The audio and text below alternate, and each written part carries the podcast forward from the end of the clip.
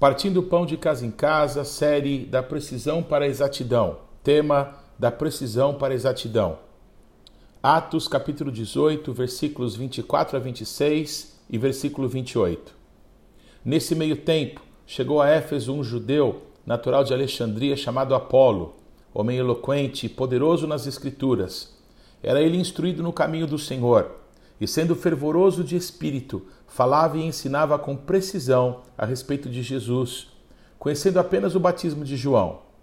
Ele, pois, começou a falar ousadamente na sinagoga.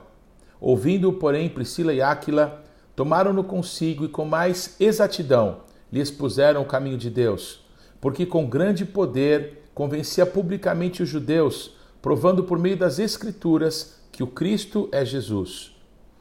Este é um daqueles detalhes que passam absolutamente desapercebidos diante dos nossos olhos, até que o Espírito Santo nos chama para um mergulho mais profundo em Cristo, a fim de que viva Ele e a sua plenitude de vida em nós.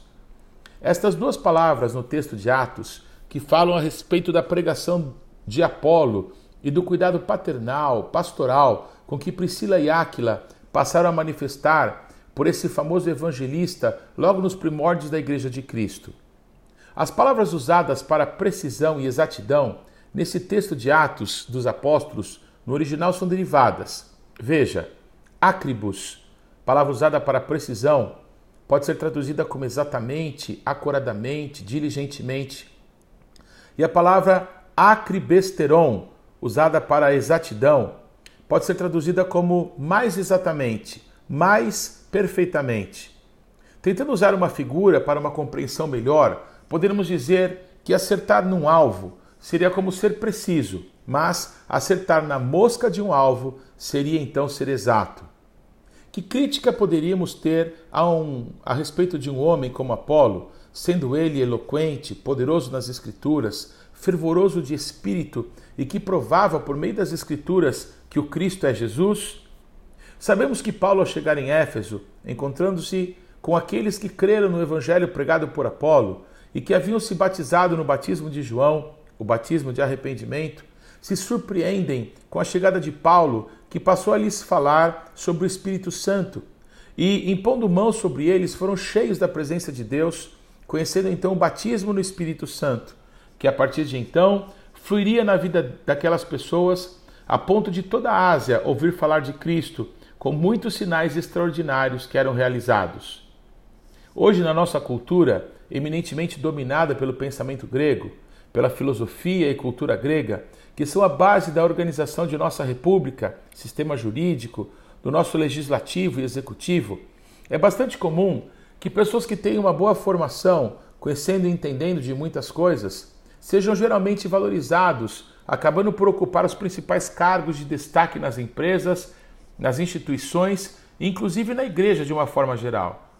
Quem mais conhece, tem informação, possui uma boa cultura e a base de informações gerais ou específicas em algum campo do conhecimento que esteja mais na moda, ou que seja mais necessário para a formação da sociedade, faz que tal pessoa certamente tenha grandes oportunidades no mercado de trabalho, com os melhores níveis salariais e nas instituições, inclusive nas igrejas, acabam por tornar-se líderes, pessoas de influência, de poder e é comum que pessoas com essas características exerçam posições de destaque em nossa sociedade e até em meios políticos.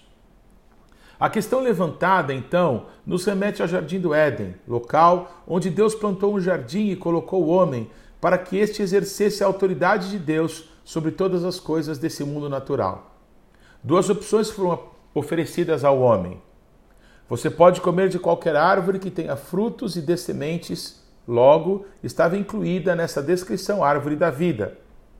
O homem estava proibido de comer a árvore do conhecimento do bem e do mal. Enganados pela serpente, o homem e sua mulher deram as costas para Deus, acreditando que poderiam se tornar iguais ao Senhor. Essa escolha errada gerou morte. A morte que hoje em dia chega para todos os homens até o limite máximo de 120 anos, tem nos degenerado a cada dia mais além de gerar muitas doenças na alma do homem que afastou-se de Deus. De inúmeras maneiras, a Bíblia nos ensina a respeito disso e das consequências para o ser humano de ter dado as costas para Deus. Em Mateus 7, 17 e 18 está escrito: Assim toda árvore boa produz bons frutos, porém a árvore má produz frutos maus. Não pode árvore boa produzir frutos maus, nem árvore má produzir frutos bons. De que árvores parece Jesus estar falando a seus discípulos no Sermão do Monte? De qualquer árvore, uma que tem frutos comestíveis, saborosos, e por isso só vai produzir esse tipo de fruto, e outra que tem um fruto amargo e talvez até venenoso, e jamais vai produzir outro tipo de fruto, já que cada árvore produz frutos segundo a sua espécie? É o que sempre pensamos. Mas nas parábolas de Jesus, o reino de Deus nos está sendo apresentado de uma forma que possamos compreender, e já bastaria para nós intelectualmente compreender as figuras que citamos acima de árvores de frutos bons para se comer e outras de maus frutos, para entendermos sobre o reino. Mas ao analisar que Jesus está falando de duas árvores específicas, a árvore da vida, que é uma figura dele mesmo, e a árvore do conhecimento do bem e do mal, que nos afastou de Deus, será que não demos o primeiro passo para deixarmos de ser precisos no ensino e na compreensão, para sermos exatos no propósito de Deus e na compreensão do reino de Deus? Em Lucas 6, 43 a 45 está escrito: Não há árvore boa que dê mau fruto, nem tampouco árvore má que dê bom fruto, porquanto cada árvore é conhecida pelo seu próprio fruto.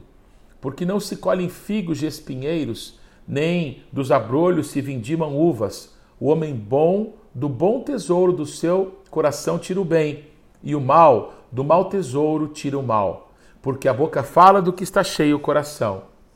É impossível uma árvore má dar um bom fruto. É impossível uma árvore boa dar um mau fruto. Duas verdades com as quais precisamos compreender para viver. É impossível colher figos ou uvas de espinheiros e abrolhos. É curioso que essas figuras usadas por Jesus são figuras muito comuns em toda a Bíblia, já que figos e uvas são uma referência clara a judeus e à igreja bem como espinhos e abrolhos, são fruto da maldição que a terra recebeu logo depois do pecado que Adão e sua mulher cometeram. Pode um judeu ser colhido da tradição religiosa ou um cristão verdadeiro da sua teologia sistemática? Impossível. Uma árvore má, a árvore do conhecimento do bem e do mal, não pode dar bons frutos. É impossível. A única árvore que pode dar bons frutos é a árvore da vida, Cristo, Cristo em nós, esperança de glória. Ainda assim lidamos com figuras, com parábolas, com expressões que sem o Espírito Santo, sem Cristo, sem o Mashiach, nós não conseguiremos compreender o coração de Deus para que possamos nos apropriar dessas verdades para viver. Em João 3, 6 e 7 está escrito: O que é nascido da carne é carne, o que é nascido do espírito é espírito. Não te admires de eu te dizer, importa-vos nascer de novo. A conversa que Jesus teve com Nicodemos, a primeiros olhos, parece uma conversa de loucos, pois um fala de determinadas coisas e o outro de outras. Enquanto Nicodemos, objetivamente, reconhecendo que Jesus era o Messias pelos sinais que fazia, pelo ensino que tinha, pergunta a Jesus se ele era o Messias. Jesus não lhe responde, mas lhe fala sobre o reino dos céus e do único acesso que é o arrependimento e o Espírito de Deus, o nascer da água e do Espírito o morrer para a vida sem Deus e o nascer de novo para Deus. Está aí então um dos maiores conflitos que existe em nós que decidimos servir a Deus. Ouvimos falar da fama de Jesus, vemos muitos sinais que ele tem realizado, suas palavras e seu ensino que enchem nosso coração de esperança, mas somos impedidos muitas vezes de ver e entrar no reino, porque alguém nos apresenta algumas regras, alguns ritos, alguns textos, algumas explicações alguns incentivos, algumas promessas, algumas palavras, e nos tornamos mais um a conhecer as músicas, a entrar nas escalas, a orar as palavras certas, a reproduzir as palavras certas e a fingir e inventar que há um sobrenatural quando só há uma indução e sugestão, e pior, algumas vezes há um sobrenatural que Cristo jamais conheceu. É possível que haja em nosso meio, certamente são milhões hoje ao redor do mundo, que frequentam templos cristãos e jamais nasceram de novo. O fazem por tradição familiar, pela boa música que se toca, porque há épocas em que parece estar na moda ser gospel, cristão, judeu, coisas assim. E qualquer um que olhar o exterior, num ajuntamento, num congresso, pode ver uma massa homogênea cantando as mesmas músicas, usando o mesmo vocabulário e até vestindo a mesma moda ou participando das mesmas tradições, mas Deus que vê o coração talvez dirá uma grande parcela dessas pessoas: eu nunca os conheci. Se essa realidade parece terrível, não menos complexa é a situação de nós, cristãos verdadeiros, termos em nós duas naturezas, uma humana e uma divina. A humana que recebemos através de nossos pais, que vem de Adão, e a divina que recebemos através do Espírito Santo de Cristo. Há então uma luta. Há em nós duas conversas, como foi entre Jesus e Nicodemos, um falando das coisas dos céus e o outro das coisas da terra. O apóstolo Paulo, observando essa luta em sua própria vida, declara: Romanos 7, versículos 18 a 25. Porque eu sei que em mim, isto é, na minha carne, não habita bem nenhum, pois o querer o bem está em mim, não porém o efetuá-lo. Porque não faço o bem que prefiro, mas o mal que não quero, esse faço. Mas se eu faço o que não quero, já não sou eu quem o faz, e sim o pecado que habita em mim. Então, ao querer fazer o bem, encontro ali de que o mal reside em mim. Porque no tocante ao homem interior, tenho prazer na lei de Deus, mas vejo nos meus membros outra lei que, guerreando contra a lei da minha mente, me faz prisioneiro da lei do pecado que está nos meus membros. Desventurado homem que sou, quem me livrará do corpo dessa morte? Graças a Deus por Jesus Cristo, nosso Senhor, de maneira que eu, de mim mesmo, com a mente, sou escravo da lei de Deus mas, segundo a carne, da lei do pecado. Paulo fala do homem interior, do seu espírito, que um dia esteve morto como o nosso em nossos pecados e delitos, mas que foi vivificado por Cristo pelo novo nascimento, pela vida espiritual que conhecemos, ao recebermos o Espírito de Deus em nós, em nosso espírito. Nosso espírito, o nosso homem interior, ama a Deus, tem prazer em Deus, tem comunhão com Deus, é chamado na Bíblia de a lâmpada de Deus.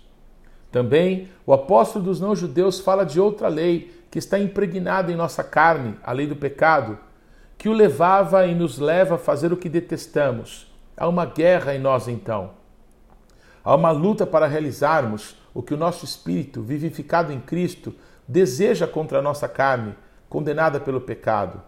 Paulo nos afirma por duas vezes nesse, neste texto que na sua mente ele é prisioneiro de Cristo, escravo de Deus, ou seja, a luta existe, mas a sua vontade, a sua maneira de ver as coisas, a sua maneira de reagir às situações não são mais conduzidas pelo desejo da sua carne, mas sim pela vontade de Deus revelada em seu espírito. Quem lhe deu tal vitória? Jesus Cristo, nosso Senhor. Porque a palavra Senhor é tão importante? Porque quer dizer dono. É aquele que nos comprou, é aquele que tem autoridade, direito legal, direito de vida e morte é absoluto e soberano em nossas vidas. Se é que de fato nascemos de novo, pelos frutos veremos isso. Quem está governando? O diabo através da carne do pecado e dos desejos e ações ou Cristo, pelos frutos da vida de Deus visíveis em nós? Paulo louva Jesus Cristo e esta conclusão que o leva a exaltar o nosso Senhor foi exatamente o que Jesus apontou a Nicodemos no texto mais conhecido de toda a Bíblia. João 3,16. Porque Deus amou o mundo de tal maneira que deu seu Filho unigênito, para que todo aquele que nele crer não pereça, mas tenha a vida eterna. Não há outro caminho. Jesus é o caminho, a verdade e a vida, e ninguém vai ao Pai senão por ele. Nossa luta. De uma mesma boca pode sair bênçãos e maldições? Não deveria, mas sai. Em Tiago 3, 10 a 12 está escrito: de uma só boca procede bênção e maldição. Meus irmãos, não é conveniente que essas coisas sejam assim. Acaso pode a fonte jorrar do mesmo lugar o que é doce e o que é amargoso? Acaso, meus irmãos, pode a figueira produzir azeitonas ou a videira figos? Tampouco fonte de água salgada pode dar água doce. Mas não deveria ser assim. O que ocorre é que a árvore má está dando maus frutos, enquanto a árvore boa está dando bons frutos. Mas nós somos uma pessoa só, não somos duas.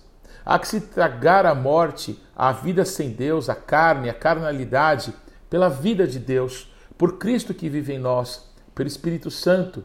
Há que haver uma mudança em nossa mente, metanoia, para que o Cristo vivo em nosso espírito possa operar através da nossa vontade e então passemos a ser transformados para cada dia mais manifestarmos Cristo em nós. Em Romanos 12, 1 e 2 está escrito: Rogo-vos, pois, irmãos, pelas misericórdias de Deus, que apresenteis o vosso corpo por sacrifício vivo, santo e agradável a Deus, que é o vosso culto racional. E não vos conformeis com esse século, mas transformai-vos pela renovação da vossa mente, para que experimenteis qual seja boa, agradável e perfeita a vontade de Deus. Decorar esse texto é bem possível para qualquer ser humano normal, mas vivê-lo?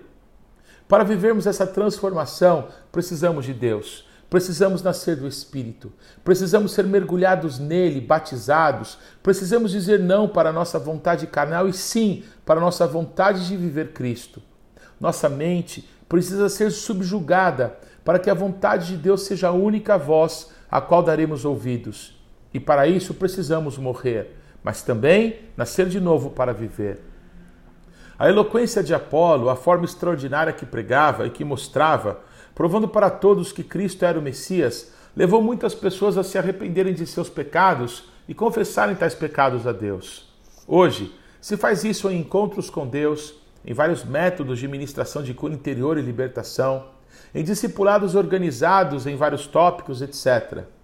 Sem uma real entrega a Deus, sem uma verdadeira experiência com o Senhor, sem a presença de Deus em nossas vidas, voltamos e voltamos e voltamos e voltamos e voltamos ao mesmo ponto.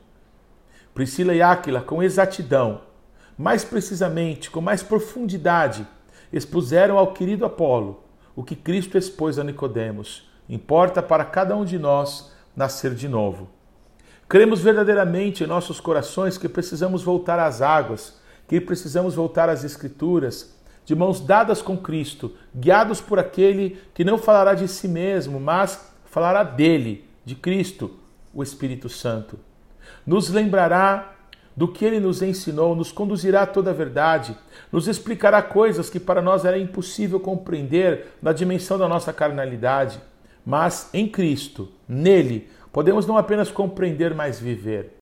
Parece muito arrogante da nossa parte pretender tal coisa, mas sabe o Senhor que não é arrogância, é completa insatisfação com o que temos vivido como igreja, com o que temos visto em nossas vidas como cristãos e por completa fé que Deus pode realizar uma grande obra em nossas vidas.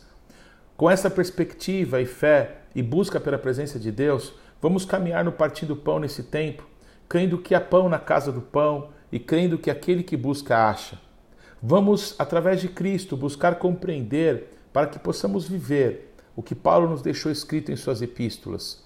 Tudo o que fizermos baseado na carne, na nossa mente presa aos nossos anseios sem Deus, sob a influência do pecado, serão frutos maus. Tudo. Tudo que fizermos baseado no Espírito, na nossa mente submetida ao governo de Cristo e a nossa comunhão com Ele, com Ele, serão bons frutos. Tudo. Então, no lugar de tentarmos mais uma vez decorar quais são as partes do fruto do Espírito para mais uma chamada oral, vamos deixar que Cristo reine em nós através de seu Espírito Santo. Em 1 Coríntios 2, 6 a 16, Paulo declara: Entretanto, expomos sabedoria entre os experimentados, não porém a sabedoria desse século, nem a dos poderosos dessa época, que se reduzem a nada, mas falamos a sabedoria de Deus em mistério, outrora oculta, a qual Deus pré-ordenou desde a eternidade para a nossa glória. Sabedoria essa que nenhum dos poderosos desse século conheceu, porque se a tivessem conhecido, jamais teriam crucificado o Senhor da glória. Mas, como está escrito, nem olhos viram, nem ouvidos ouviram, nem jamais penetrou em coração humano o que Deus tem preparado para aqueles que o amam. Mas Deus nolo revelou pelo Espírito, porque o Espírito a todas as coisas perscruta, até mesmo as profundezas de Deus. Porque qual dos homens sabe as coisas do homem, senão o seu próprio Espírito que nele está? Assim também as coisas de Deus, ninguém as conhece senão o Espírito de Deus. Ora, nós não temos recebido o Espírito do mundo, e sim o Espírito que vem de Deus, para que conheçamos o que por Deus nos foi dado gratuitamente. Disso também falamos, não em palavras ensinadas pela sabedoria humana, mas ensinadas pelo Espírito, conferindo coisas espirituais com espirituais. Ora, o homem natural não aceita as coisas do Espírito de Deus, porque eles são loucura, e não pode entendê-las porque elas se discernem espiritualmente Porém, o homem espiritual julga todas as coisas, mas ele mesmo não é julgado por ninguém. Pois quem conheceu a mente do Senhor que o possa instruir? Nós, porém, temos a mente de Cristo. Vamos meditar juntos nas coisas lá do alto. Deus te abençoe.